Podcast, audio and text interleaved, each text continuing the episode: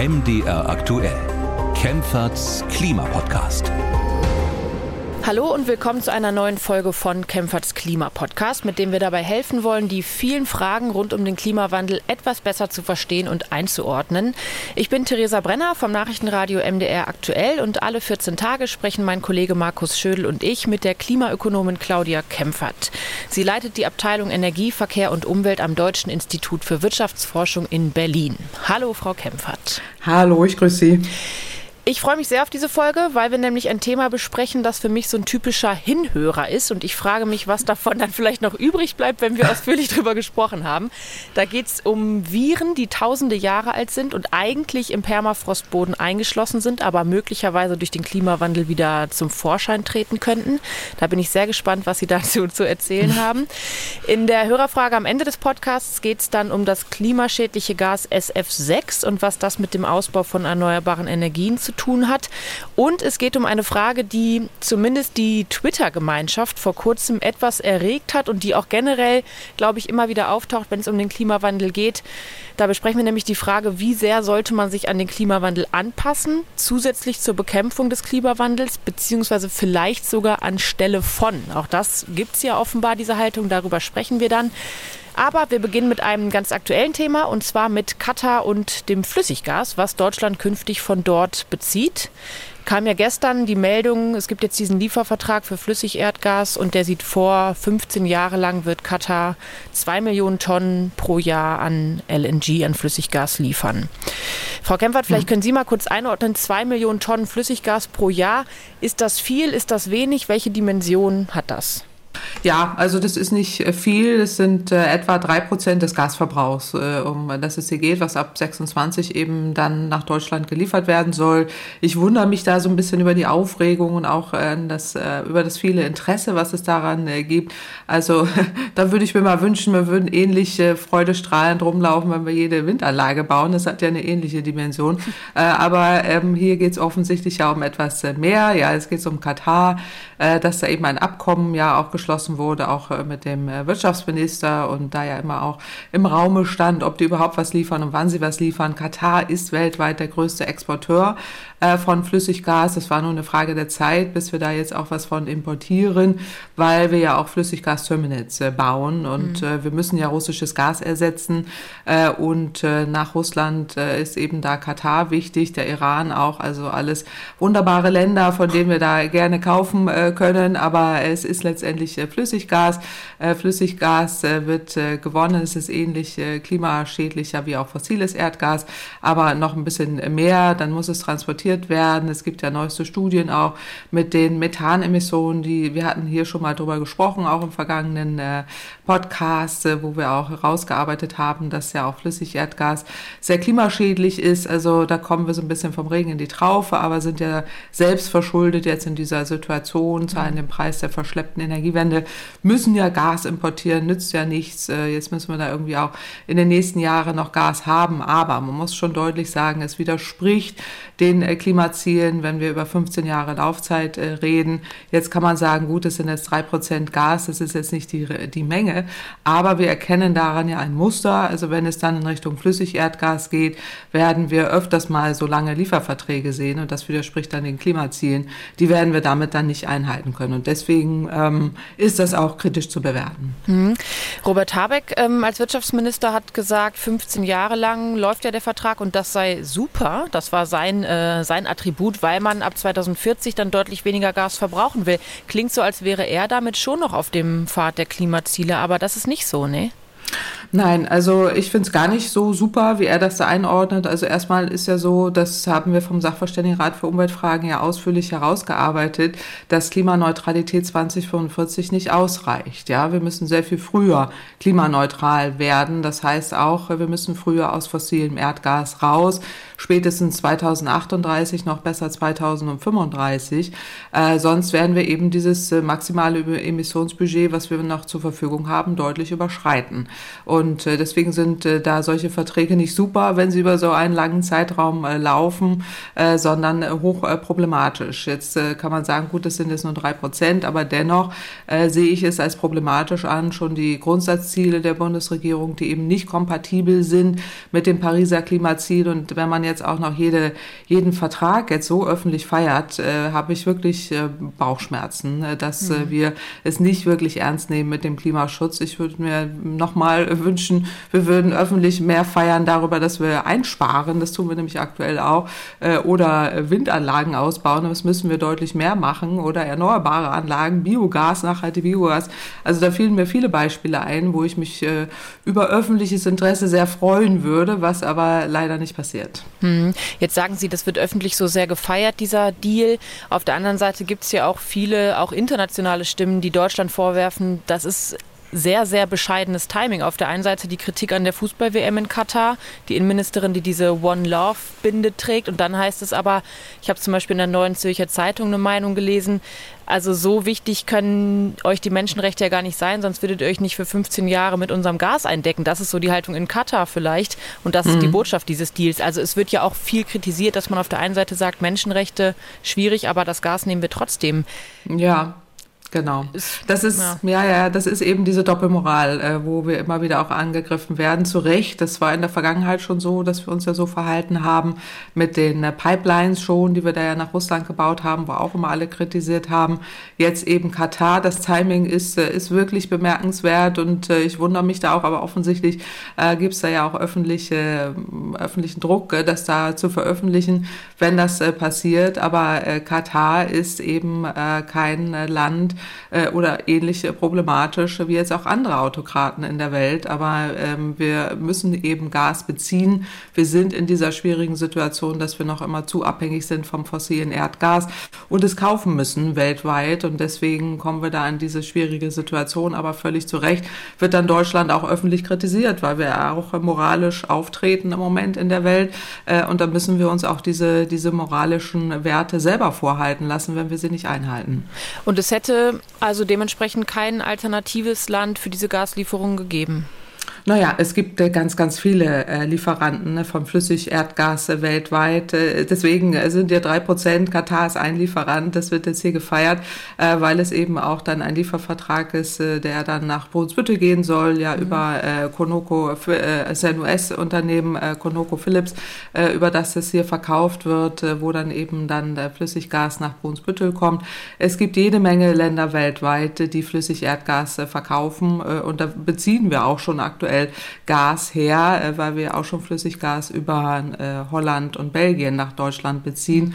Äh, aber ähm, Katar ist im Moment eben in der Aufmerksamkeit drin und wird öffentlich beobachtet und Deutschland wird dafür kritisiert und es gibt politische Gründe und deswegen reden wir da, glaube ich, so viel drüber. Ja, aber noch ganz kurz, wenn Sie sagen, das sind nur drei Prozent, stehen da diese drei Prozent, steht da sozusagen ähm, Rufschädigung oder beziehungsweise Aufwand Nutzen im Verhältnis? Also kann man die drei Prozent nicht auch noch woanders herbekommen? Um auf Katar verzichten zu können? Naja, also ich denke, es wird nicht bei diesen drei Prozent bleiben, wenn wir ja noch mehr Flüssiggas-Terminals bauen, auch ah, Wilhelmshaven okay. mhm. äh, und äh, Stade und so weiter. Und äh, Katar ist der weltweit größte Anbieter von Flüssigerdgas. Es ist ein weltweiter Markt. Diese Verträge machen die Unternehmen, ja, das sind ja bilaterale privatwirtschaftliche Verträge, die gucken da jetzt nicht unbedingt nur auf, äh, auf ähm, Werte, sondern die gucken auf monetäre Werte äh, und wer bietet da dann wann, wie, wo, was zu welchem welchem Preis an. Und äh, deswegen äh, ist Katar da sicherlich ein Land, wo wir auch zukünftig äh, Erdgas von beziehen werden. Das zeigen auch unsere Studien. Als wir das modelliert haben, ist Katar ein Land, die Amerikaner gehören dazu, Australien, Kanada. Es gibt eben noch Nordafrika, auch viele Länder, die flüssig Erdgas anbieten. Da wird noch einiges mehr auch kommen, aber aktuell scheint das eben sehr stark in der Aufmerksamkeit okay. zu sein. Ja, also auf jeden Fall interessant zu beobachten, welchen äh, Umfang das noch haben wird sozusagen mhm. Künftig. Ja, ja, klar. Und wenn das mhm. nächste Windrad dann steht, schauen wir vielleicht oh ja. auch drauf. Verkünden wir ja. das zumindest hier im Podcast. Ja, das wäre schön, ja, genau, aber äh, so, eine, so eine ähnliche Aufmerksamkeitsökonomie würde ich mir da auch mal wünschen ja. bei den anderen Themen, die das dringend, dringend benötigen und da passiert das leider nicht in dem Umfang, aber gut, so ist es halt. Genau, wir im Podcast können ja drüber reden. genau, und äh, Katar behalten wir im Blick. Ja. Damit kommen wir zum zweiten Thema und da geht es eben um diese Frage anpassen an den Klimawandel und wenn ja, wie sehr? Und da würde ich gerne erstmal von Ihnen wissen, Frau Kempfert, wie oft begegnet Ihnen denn diese Haltung auch in Diskussionsrunden, dass Menschen also sagen, naja, Bekämpfung des Klimawandels schon, aber bevor wir jetzt irgendwelchen Zielen hinterherrennen, die wir dann ohnehin nicht erreichen, dann lasst uns doch lieber Anpassungsstrategien überlegen. Ja, die gibt es äh, seitdem wir Klimawissenschaft betreiben, ganz ehrlich gesagt. Das begann schon damals vor, vor über 30 Jahren, äh, genau mit diesem Argument. Da muss man dazu sagen, es ist tatsächlich auch ein Muster der Klimawandelleugnung. Da gehört die Anpassung dazu. Also es gibt so fünf Stufen der Klimawandelleugnung, dass man eben einerseits erstmal bestreitet, es gibt keinen Klimawandel, da sind wir, glaube ich, in Deutschland drüber hinaus. Dann wird gesagt, äh, es gibt den, aber er ist nicht menschengemacht. Ich denke, darüber sind wir auch in Deutschland hinaus. Mhm. Dann wird gesagt, naja, aber könnte uns auch Vorteile bringen, das ist doch schön, dass es den Klimawandel gibt. Äh, ist ja eben nicht so. Und dann kommt das Argument, Klimaschutz ist teurer äh, als nichts tun, deswegen machen wir das nicht. Und als fünftes Argument kommt dann meistens, es ist zu spät, also sollen wir uns lieber anpassen. Und äh, das hat schon, das, das, das begegnet mir eben seit Jahrzehnten, äh, eben immer vor dem Muster heraus und auch mit der Motivation, nicht die Emissionsminderung machen zu wollen. Einfach das einfach abzustreiten oder äh, eben auch aus der fossilen Argumentation heraus. Es ist auch PR getrieben äh, von bestimmten Agenturen, von bestimmten Medien, äh, die dann eben auch fossiles äh, Kapital vertreten. Äh, und das ist Teil der Aufmerksamkeitsökonomie jetzt auch durch polarisierende Aussagen. Das ist jetzt ja mal gerade durch die sozialen Medien auch wieder so, mhm. äh, dass das hier dann schön verbreitet wird, viele Klicks bringt, Aufmerksamkeit bringt. Und da ist dann der wissenschaftliche Faktencheck äh, nicht mehr nicht mehr zugegen. Und auch äh, aus der Sendung, wo es äh, das, äh, wo das herauskam, gibt es das leider nicht. Das würde ich mir sehr wünschen. Es gibt ja andere Sendungen beim WDR, wo es einen Faktencheck äh, gibt.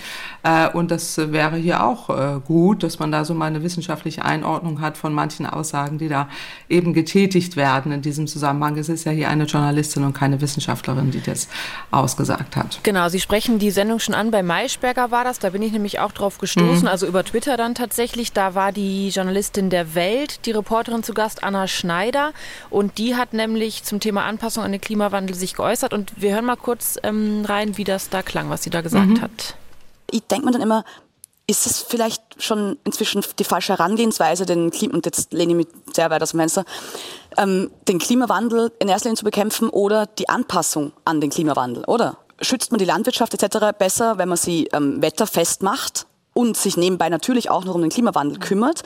Oder hechelt man nur irgendwelchen Zielen hinterher, die man offensichtlich nicht einhalten kann? So, das sagt also Frau Schneider mhm. und wir reichen jetzt die wissenschaftliche Einordnung mal nach und sprechen. Genau. Ich habe so ein bisschen, also ich dachte, ich habe mich ein bisschen an dem Wort wetterfest gestört, dass man die Landwirtschaft wetterfest macht. Das klingt irgendwie so, als würde man da ein Zelt aufstellen, wenn es regnet. So, das finde ich ein bisschen sehr salopp. Aber im Grunde gibt es ja diese Anpassung an den Klimawandel und sie sagt ja auch zusätzlich zur Bekämpfung müssen wir uns eben anpassen. Also ja. hat sie da nicht zum Teil auch recht? Naja, der Klimawandel, also der Klimawandel findet eben ungebremst statt, deswegen auch die Anpassung notgedrungen. Das muss ja auch stattfinden, auch in der Landwirtschaft. Aber sie können nichts anpassen, wo es keine Lebensbedingungen mehr gibt oder wo Wälder absterben oder wo es Überflutungen gibt, äh, wo Brände stattfinden und die Wälder abgebrannt sind in Regionen eben dann auch, wo wir, wo wir sehr hohe Oberflächentemperaturen haben in zerstörten äh, Regionen. Und äh, deswegen muss man das immer nachreichen, dass man jetzt nicht einfach sagen kann, ähm, ach, das Ziel ist nicht mehr erreichbar, jetzt äh, passen wir uns an. Das ist auf einem zerstörten Planeten, zumindest für die Menschheit, nicht mehr möglich. Mhm. Also der Planet passt sich an. Der kann auch ohne Mensch, also der kann auch mit anderen äh, Lebewesen oder ganz ohne Lebewesen. Aber ähm, Fakt ist, bei einer globalen Oberflächentemperatur von über vier Grad werden ganze Regionen in der Welt unbewohnbar. Da können sie nichts mehr anpassen. Und äh, dazu gehören eben dann Wüsten, Extremdürren, enorme Überflutungen. Äh, und das sagen die Wissenschaftler des IPCC IPCC, also Intergovernmental Panel, seit Jahrzehnten. Und äh, auch im letzten Sachstandsbericht wurde das wieder ausführlich äh, dargelegt, ähm, welche Wirkungen wir da erleben werden. Also von Hungersnöten, Waldsterben, Verlusten von Ökosystemen, Gesundheitsrisiken für Menschen.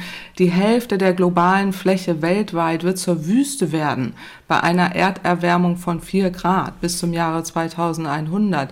In ganz Europa wird es zu schwerwiegenden Extremdürren kommen.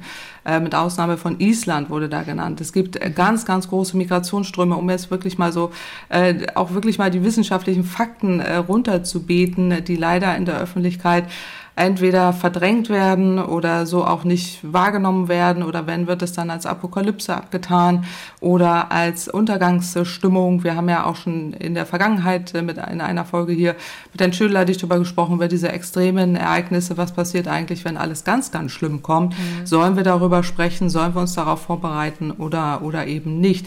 Also äh, das, das, ist, das ist ein bisschen das Problem dahinter. Und ähm, dann ist es eben so, dass Wälder tatsächlich größtenteils auch nicht nicht überleben werden und die Landwirtschaft sich dann auch schlichtweg nicht mehr anpassen kann. Also wenn sie, wenn ganze Wälder Bränden auch zum Opfer fallen, können sie da wenig anpassen. Oder eben, wir haben es ja jetzt auch bei der Überflutung gesehen, wenn diese Schäden da auftreten. Und das ist jetzt in Deutschland, das findet ja weltweit äh, statt, wie in Bangladesch oder Indien, äh, Vietnam. Da gibt es immer wieder jetzt auch enorme Überflutungen, da können sie nichts mehr anpassen. Also das äh, stört mich an der Rhetorik. Ähm, und ich hatte eingangs auch schon erwähnt, dass es leider, leider Teil eben äh, dieser ähm, Motivation oftmals ist äh, der Klimawandelleugnung, also dieses Abtun, äh, so nach dem Motto, naja, ähm, dann passen wir uns eben an. Ich höre das jetzt in verschiedenen Medien immer öfter. Das ist so ein bisschen diese Rhetorik, die mir sehr bekannt vorkommt. Also man kann sich einfach an eine ungebremst weitergehende Klimakatastrophe nicht anpassen.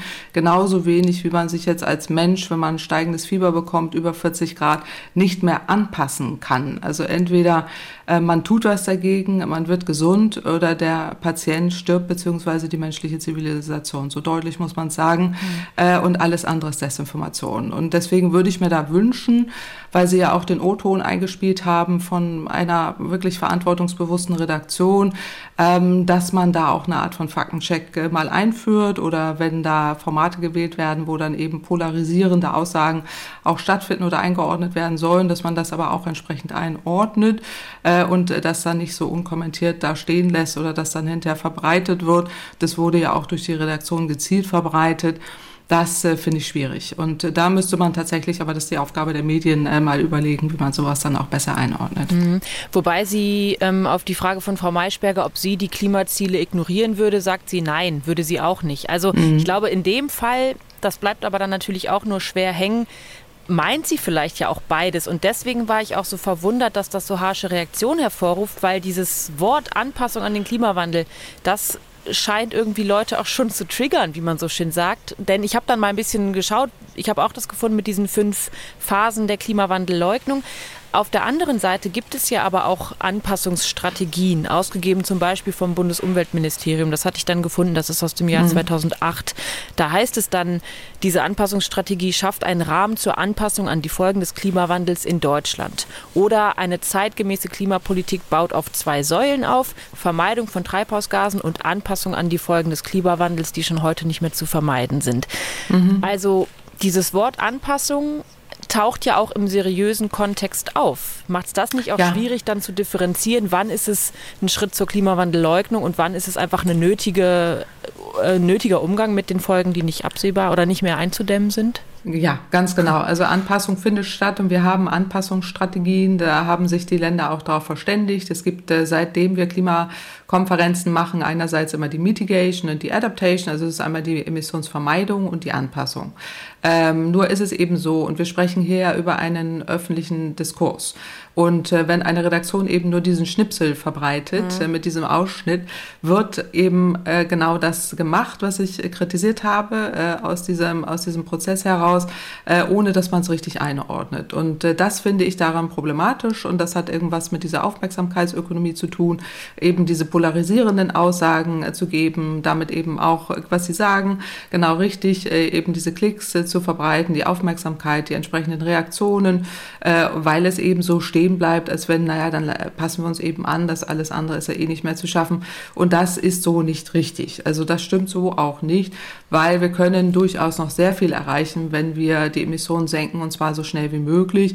Äh, und so bleibt eben gerade jetzt in dieser sozialen Medienwelt mit der Aufmerksamkeitsökonomie hängen, naja, also wir äh, passen uns eben halt ein bisschen an und äh, Emissionsminderungen kriegen wir eh nicht hin, also fahre ich jetzt schneller mhm. äh, wieder weiter und äh, verbrenne ganz viel fossile Energien, weil äh, so schlimm kann es nicht kommen. Und das will ich, das, das will ich hier deutlich machen. Diese, diese Einordnung ist problematisch und deswegen auch diese deutlichen Worte hier der wissenschaftlichen Einordnung, äh, was es eben bedeutet, äh, dass, dass die Anpassung allein nicht geht. Aber Sie haben völlig recht. Äh, natürlich machen wir Anpassungsmaßnahmen und wir haben in der Sendung äh, hier auch schon oft drüber gesprochen, ja. über Städte. Ja, ja, genau. Wenn Sie sich erinnern, wo wir darüber gesprochen haben, wie können Städte sich anpassen. Oder der mit, Tourismus, wie der Genau, der Tourismus, muss, richtig, der sich verändern muss. Äh, und die Städte, wo äh, Grünflächen wichtig sind, äh, Kältezonen, wo man anders baut, auch die Gebäude, weil sie, weil sie wärmer werden, weil, sie, weil wir Wasserabflusssysteme brauchen, wenn extreme Niederschläge auftreten, damit das abfließt. All die Dinge passieren und passieren auch. Und aber wenn Sie nach Holland fahren, ein Land, wo Szenarien durchgespielt werden, dass dieses ganze Land überflutet wird, was ja de facto stattfinden wird, bei einem ungebremsten Klimawandel, dann können Sie da auch nicht mehr viel anpassen. Dann können Sie darüber äh, Szenarien machen, wie Sie eine Wasserstadt errichten äh, oder solche Dinge. Das ist natürlich etwas, ähm, was hochproblematisch ist. Und, äh, und das gilt für ganz, ganz viele Weltregionen. Und deswegen hier die deutlichen Worte. Also richtig, natürlich passt man sich an und die Landwirtschaft macht das, muss es ja sowieso. Aber wenn Wälder abbrennen, dann können Sie da auch nicht mehr viel machen. Äh, und die Dürren, über die wir ja auch schon oft gesprochen haben, äh, die da sind äh, und die dazu führen, dass eben die Landwirtschaft massiv betroffen ist. So, das, das ist das, ist das mhm. Problem an dieser Stelle. Also insofern ja, richtig, ähm, wir passen uns an. Es ist auch richtig, dass wir uns anpassen, aber dieser Unterton, diese Äußerungen und auch in dem Kontext, wie es hier eingeordnet wurde, das ist problematisch. Jetzt habe ich so ein bisschen Sorge, das nächste Thema, Stichwort Aufmerksamkeitsökonomie, spielt vielleicht auch so ein bisschen in diese Richtung, denn da gab es Überschriften, die wirklich sehr ähm, reißerisch klingen. Da habe ich dann sowas gelesen wie uralte Erreger reanimiert, Zombie-Viren im Permafrost sind immer noch ansteckend. Oder es gab auch eine Überschrift, auch sehr dramatisch, schlimme Befürchtung, die nächste Pandemie könnte aus der Arktis kommen. Aber mhm. wir lassen es ja nicht so stehen, sondern lassen jetzt von Ihnen wissenschaftlich mal einordnen, was hat es mit diesen Überschriften auf sich? Was ist da passiert im Permafrostboden? Vielleicht können Sie ja, da ja. Auskunft geben. Genau, ich habe es mir angeguckt, die Studie, und insofern ähm, sind die Überschriften da leider jetzt gar nicht so reißerisch und auch nicht oh. aufmerksamkeitsökonomisch, sondern die Forscher haben das tatsächlich so äh, rausgefunden und auch so gesagt. Also insofern, äh, die sprechen da selber auch äh, von hochproblematischen Erregern, die da gefunden wurden. Also ähm, es ist hier eine Preprint, äh, der äh, da veröffentlicht wurde aus dem Bereich der Biologie, äh, Virenforschung. Es sind russische, französische und auch deutsche ForscherInnen, die da im Boden Sibiriens oder auch Kanadas lagern eben zahllose solche Kadaver, also so totes Pflanzenmaterial und damit verbundene Keime. Und manche dauern eben da sehr, sehr lange Zeiten ohne Schaden. Und riesige Flächen jetzt auf der Nordhalbkugel werden ja eigentlich immer noch von Permafrost dominiert. Also dass diese, diese sehr stark gefrorenen oder dauerhaft gefrorene Böden, äh, die sonst eben nur oberflächlich auftauen, ähm, sind jetzt, tauen immer mehr auf. Mhm. Äh, und äh, man findet darin Überreste von Tieren und Pflanzen, die Jahrtausende fast unverändert da liegen und jetzt gefunden werden, aber in diesen Tieren und Pflanzen eben auch Bakterien und Viren sind die die damals in sich äh, trugen. Mhm. Und jetzt haben eben diese Forscher da, es ist schwerpunktmäßig aus äh, Frankreich, äh, die äh, das äh, geleitet haben, Grundlagenforschung, diese ähm, 13 bislang unbekannte Virentypen aus entsprechenden Proben nachzuweisen und auch wieder zu aktivieren. Mhm. Äh, und das macht das Ganze äh, tatsächlich etwas besorgniserregend. Also, äh, aber naja, also Viren sind ja immer, äh, auch wenn sie aktiviert sind, äh, dann besorgniserregend. Wir reden ja auch schon lange über biologische Waffen und all diese Dinge. Das ist ja eine ähnliche, ähnliche Sorge, die man da haben sollte. Ja. Aber diese werden jetzt eben da gefunden ähm, und diese in dieser unveröffentlichten Studie da äh, beschrieben. Tatsächlich ist es so, dass es äh, bei diesen, bei, die, bei einem der Viren, die da diese Forscher gefunden haben, dass die ForscherInnen da sagen, das ist ein Virus, der 50.000 Jahre Irre, im ja. Eis hat überdauert. Ja. Äh, und das ist, das haben die im Labor, im Labor in Zellkulturen äh, erneut virulent äh, machen können. Also das ist wirklich ein Weltrekord, das ist enorme Leistung auch der Wissenschaft hier, Riesenkompliment. Also das gleiche Team hatte auch schon zuvor, das hatte ich auch schon mal gelesen, so, einen, so einen 30 Jahre alten Virus aus dem Permafrost wieder erweckt. 30.000 Jahre. 30.000, das ja. hatte ich gesagt. 30 Jahre 30, alt. Entschuldigung, 30.000 Jahre altes Virus, Entschuldigung, aus dem Permafrost wieder erweckt gezeigt. Äh, und das ist äh, jetzt ein Riesenrekord, den die da gefunden haben. Also es handelt sich da irgendwie um so ein Amöben infizierendes Riesenvirus, äh, das einen unaussprechlichen Namen hat. Ich bin auch nicht aus dem Fach, also Pandora-Virus Jedoma, so habe ich das äh, gelesen. Und das ist äh, so groß, dass man es eben offensichtlich mit einem normalen Lichtmikroskop äh, sehen kann Aha. und nachweisen kann. Und das kommt eben aus einem dieser Bodenproben, die die aus diesem arktischen Eis da genommen haben. Ähm, und in diesen Zellkulturen haben die das dann äh, eben zum Auftauen gebracht und damit virulent, also zum, zum Leben erweckt haben letztendlich. Und äh, da gibt's auch noch andere Funde, so aus äh, Wolle von Mammuts, das finde ich auch hochspannend mhm. irgendwie, also äh, und, und Eingeweiden auch von, äh, von einem eingefrorenen Wolf haben die was gefunden.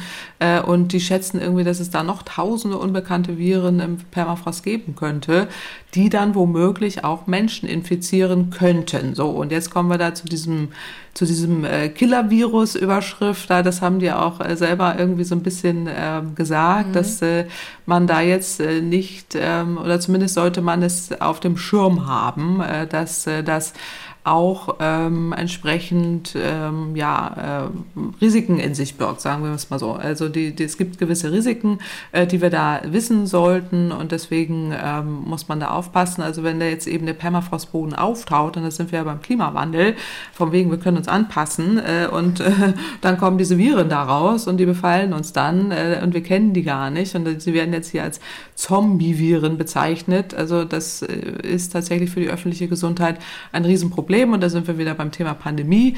Herr Lauterbach hatte sich da auch, also unser Gesundheitsminister Karl Lauterbach hatte sich ähm, auf Twitter auch äh, geäußert, mhm. dass das äh, hoch ähm, besorgniserregend ist. Das heißt, ähm, in der Tat müssen wir das auf dem Schirm haben, dass diese Viren da sind, dass wir sie kennen, äh, dass wir Sorge haben sollten. Also und äh, eben auch die Forscher sagen selber, es ist großer Anlass zur Sorge. Also insofern deutlicher kann man da aus der Wissenschaft nicht warnen.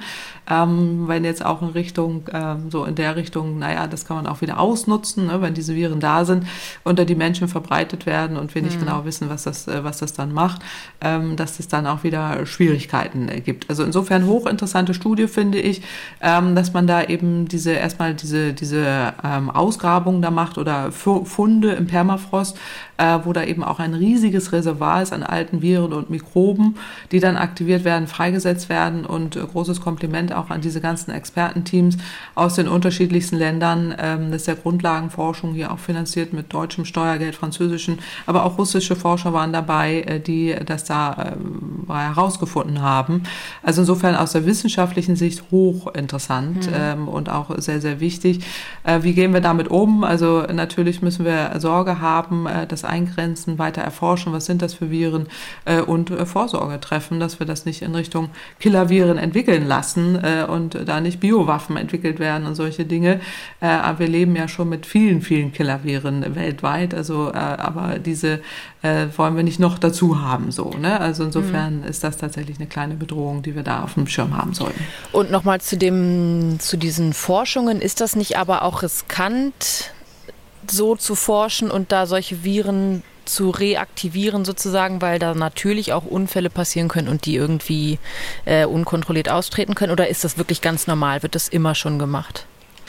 Naja, also ähm, mir ist es lieber, dass äh, ForscherInnen das ausgraben und aktivieren, mhm. die da geschützt sind und wissen, was sie da tun, als wenn da jetzt Menschen wohnen, sage ich mal, oder im Permafrost rumlaufen ja. äh, in Russland äh, und diese Tiere finden und auch irgendwie dran äh, rum äh, so als ausgraben oder sowas oder da interessant finden und dann diese Viren ja sowieso auftauen und aktiviert werden in dem Moment, aktiv, aktiv werden können äh, und wir damit eine nicht ähm, zu leitende oder überhaupt kontrollierende mhm. Pandemie auslösen können dadurch.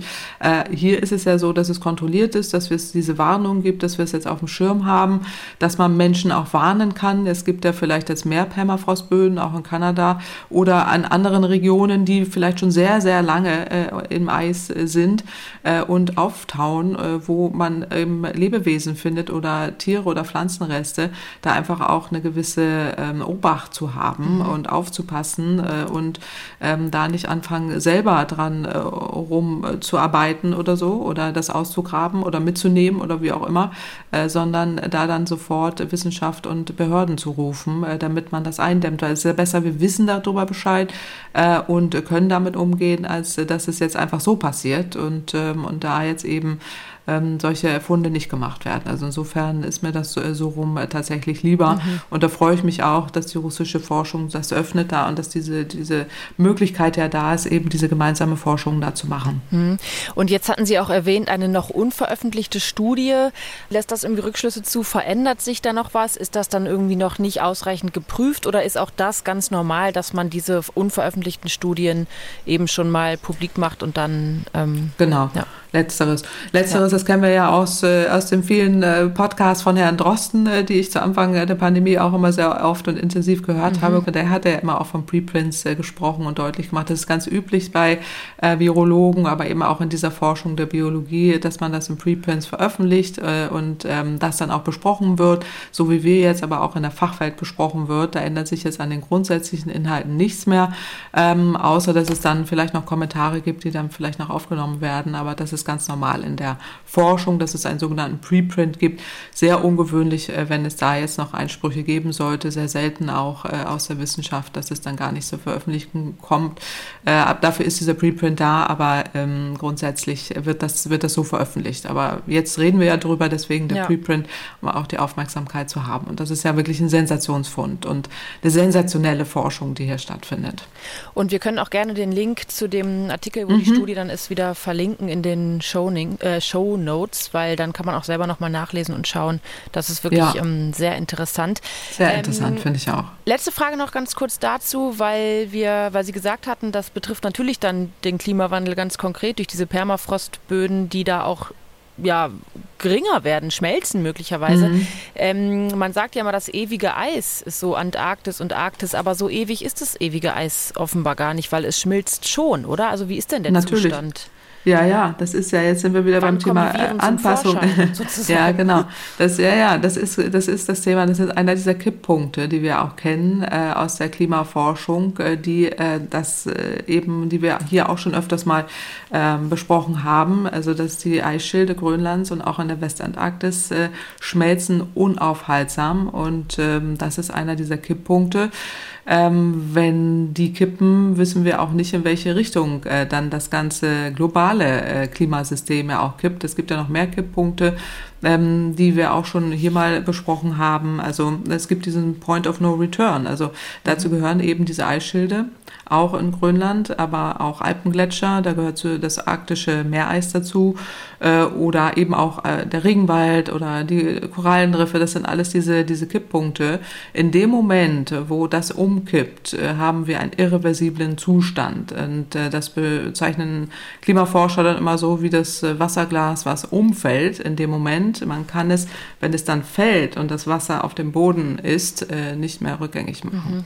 Das heißt, ähm, Sie können es nicht einfach wieder zurückdrehen. Und das ist das, was im Klimasystem passiert. Da sind wir wieder beim Thema Anpassung. Also das passiert jetzt unaufhörlich. Das, äh, der Permafrostboden schmilzt und taut ab. Das ist aus Klimasicht höchst bedrohlich und auch wirklich ähm, katastrophal. Das ist eben Teil dieser Klimakatastrophe, aber hat jetzt diese Folgewirkungen, äh, unter anderem jetzt eben diese Mammuts und was da alles jetzt äh, freigelegt wird. Aber es werden ja auch äh, Bodenschätze leichter zugänglich. Da freuen sich ja auch wieder einige. Hm. Ähm, wenn es jetzt um Ölförderung und Gasförderung und so geht ähm, oder dann bestimmte Seewege, die leichter befahrbar sind. Äh, da sind ja jetzt einige Veränderungen, die da stattfinden, aber für das Klima ist das hochbedrohlich und das ist ja. Teil eben dieser, dieses Klimawandels, in dem wir drin sind. Klingt nach einer sehr guten Idee, da zu bohren und Eis aufzubohren, wo gefährliche Viren seit 50.000 Jahren lagern. Also ja, also ich, also, ja, es klingt ja, ja, ja, gut. absurd auch irgendwie. Also mega ja, interessant. Ja. Also ja, muss man sich tatsächlich genau. mal durchlesen. Auch allein schon die Bilder, die dazu veröffentlicht wurden, sind interessant. Ja, finde so ich auch spektakulär. haben die da mhm. irgendwie hochgeschleppt mit drei Leuten. Ja, das ist echt spektakulär, finde ich sieht auch. Sieht man nicht so oft. Ja, ja, ist eine sehr schöne Forschung, finde ich auch äh, großartig. Also ich finde es auch gut, dass wir da, dass wir, dass es eben solche Grundlagenforschung auch tatsächlich weltweit gibt, ja. Damit kommen wir jetzt schon so langsam zum Ende dieser Folge von Kempferts Klima Podcast, aber natürlich nicht ohne am Ende nochmal eine Hörerfrage zu besprechen. Und da hat uns unter anderem diesmal Herr Urban geschrieben und der hat eine Frage geschickt an klimapodcast.mdraktuell.de. Das können Sie wie immer auch sehr gerne tun, wenn Sie Fragen haben an Frau Kempfert. Und Herr Urban hat eine Frage zum Gas SF6 und er hat das als ähm, Audiodatei geschickt und deswegen würde ich auch diese Frage mal abspielen von Herrn Urban. Hallo Frau Professor Kempfert. Ich bin ein großer Befürworter erneuerbarer Energien, darunter natürlich auch der Windkraft. Kürzlich hat mich ein Bekannter darauf hingewiesen, dass in Windkraftanlagen Komponenten verbaut werden, die mit dem klimaschädlichen Gas SF6 befüllt sind. Nach etwas Recherche fand ich heraus, dass das Gas klimaschädlicher als CO2 ist und selbst kleine Mengen somit nachhaltigen Schaden anrichten können. Die Nutzung an sich scheint nicht das Problem zu sein, sondern eher die ordnungsgemäße Entsorgung nach Ende der Nutzungsdauer eines Windrades. Ist an der Verbreitung dieser Erkenntnis etwas dran und muss der Ausbau von Windrädern nun völlig neu bewertet werden oder wird sich wieder einmal, wie in den letzten drei Jahren schon öfter, nur auf eine Nachricht gestürzt, um den Ausbau erneuerbarer Energien zu bremsen? Bisher bin ich noch zu keiner klaren Erkenntnis gelangt und hoffe, dass Sie etwas Licht in die Sache bringen können. So, also sehr mhm. konkrete mhm. Schilderung und Frage ja. von Herrn Urban. Vielen Dank für die, für die Frage. Und was ist mhm. denn mit dem Gas SF6? Was hat es damit auf sich? Ja, sehr gut. Äh, vielen Dank auch äh, von meiner Seite an Herrn Urban äh, für die, für die Frage. In der Tat gibt es das SF6, Schwefelhexafluorid, ähm, wird in elektrischen Betriebsmitteln, insbesondere zum Schalten und Isolieren verwendet. Und das ist in sogenannten Mittelspannungsschaltanlagen der Fall. Die werden in Windanlagen verbaut. Und Schwefelhexafluorid hat eben faszinierende Eigenschaften.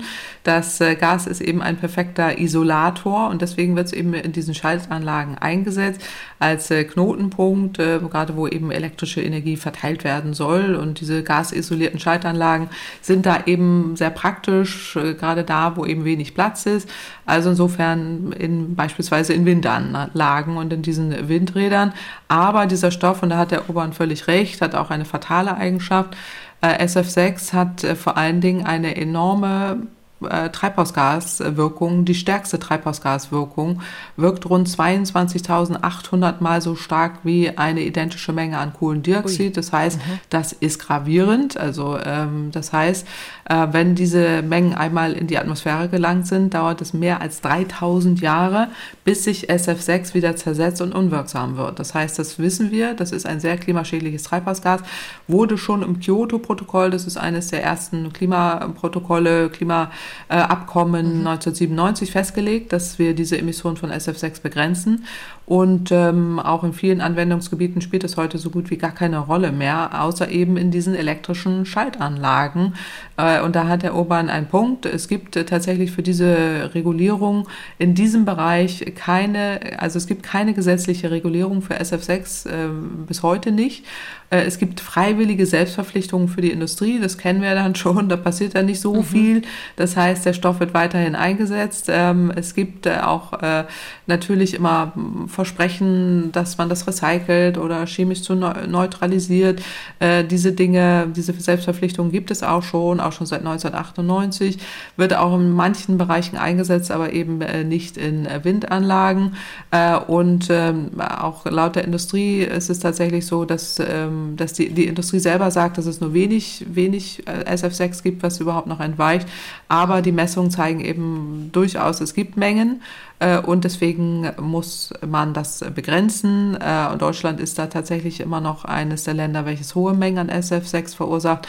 Äh, das Umweltbundesamt hat das mehrfach veröffentlicht, auch in seinen Studien, hat so einen Monitoringbericht gemacht, ähm, auch 2018 nochmal und auch deutlich gemacht, dass das Recyceln unzureichend ist. Mhm. Also da gibt es schon viele, viele Hinweise darauf, da hat der Obern auch völlig recht, ähm, dass das immer noch in die Luft entweicht und der, der, die einzige Antwort kann hier nur sein, das zu verbieten. Und ähm, es gibt Alternativen, äh, äh, auch gerade für Windanlagen und die Windanlagenbetreiber wissen das auch und nutzen das teilweise auch, äh, könnten das auch einsetzen, wie es halt immer so ist. Äh, Wenn es nicht direkt verboten wird, äh, wird es dann trotzdem wieder noch äh, eingesetzt. Aber das hat hier nichts damit zu tun, dass man das irgendwie aufhalten will oder Energiewende ausbremsen will oder sowas. Damit hat das äh, tatsächlich nichts zu tun, sondern man müsste einfach Alternativen einsetzen. Äh, und die gibt es. Ähm, die sind natürlich dann meistens teurer oder ähm, nicht so einfach verfügbar. Äh, und deswegen hat man immer noch äh, diese, diese Anlagen da im Betrieb. Mhm. Und ähm, es gibt seit, seit vielen, vielen Jahren immer wieder die Forderung, dass man das auch auf europäischer Ebene regelt, einen einheitlichen regulatorischen Rahmen macht, genau wie bei anderen Recyclingprozessen. Das müsste man eben auch bei SF6 so ähm, konsequent äh, machen. Äh, und es passiert eben leider nicht in dem Umfang. Deswegen hm, würde ich mich da auch denjenigen anschließen, das sage ich schon sehr, sehr lange, auch dem Umweltbundesamt anschließen, die das auffordern, ähm, dass man da ein Verbot äh, braucht. Äh, die Alternativen sind da, die muss man dann einfach anwenden.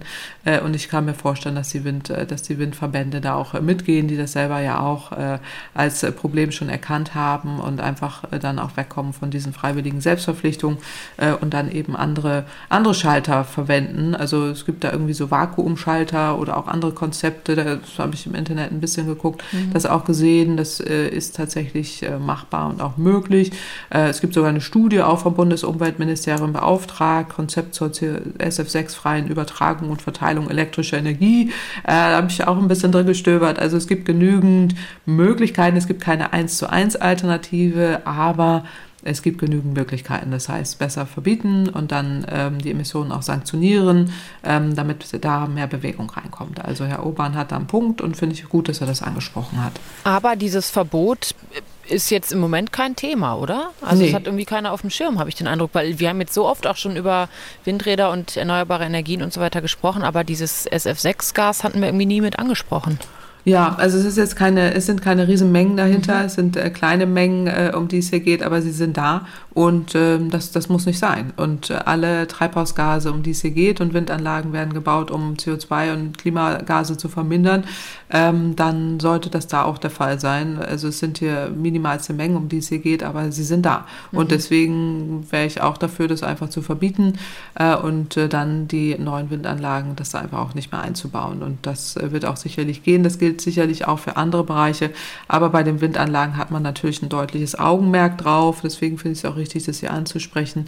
Und die Branche weiß das auch äh, und ähm, hat da auch schon Vorschläge gemacht. Aber wie es halt immer so ist, bei Selbst, äh, Selbstverpflichtungen, das kennen wir ja, dann mhm. passiert dann eben doch nicht genug. Mhm. Also da wäre ein Verbot äh, tatsächlich sinnvoll. Sehr interessant. Also vielen Dank mhm. an Herrn Urban für diese sehr konkrete Frage und Ihnen, Frau Kempfert, vielen Dank für diese sehr konkrete Antwort. Gerne. Damit sind wir für diese Woche am Ende von Kempferts Klima-Podcast. Die nächste Folge gibt es dann wieder in zwei Wochen mit meinem Kollegen Markus Schödel und das wird dann auch die letzte Folge sein in diesem Jahr, ist mir aufgefallen, bevor wir dann in mhm. eine, nicht so lange, aber doch immerhin in eine Winterpause gehen. Über Weihnachten und den Jahreswechsel gibt es dann keine neuen Ausgaben. Wer also Fragen hat, die noch beantwortet werden sollen, wäre wahrscheinlich schlau, die zeitnah loszuwerden, weil danach dauert es dann ein bisschen, bis wir die Fragen sichten und sortieren und auswählen. Also Fragen mhm. gerne an klimapodcast.mdraktuell.de. Ihnen, Frau Professor Kempfert, vielen Dank für Ihre Zeit und Ihre Antworten. Und Ihnen und natürlich auch unseren Hörerinnen und Hörern von mir schon mal eine schöne Adventszeit, einen guten Rutsch. ist noch relativ früh, wir hören uns dann tatsächlich erst im neuen Jahr wieder in zwei Wochen dann mit Markus Schödel. Dankeschön und eine schöne Woche. Dankeschön, tschüss. Tschüss. MDR aktuell. Kempferts Klimapodcast.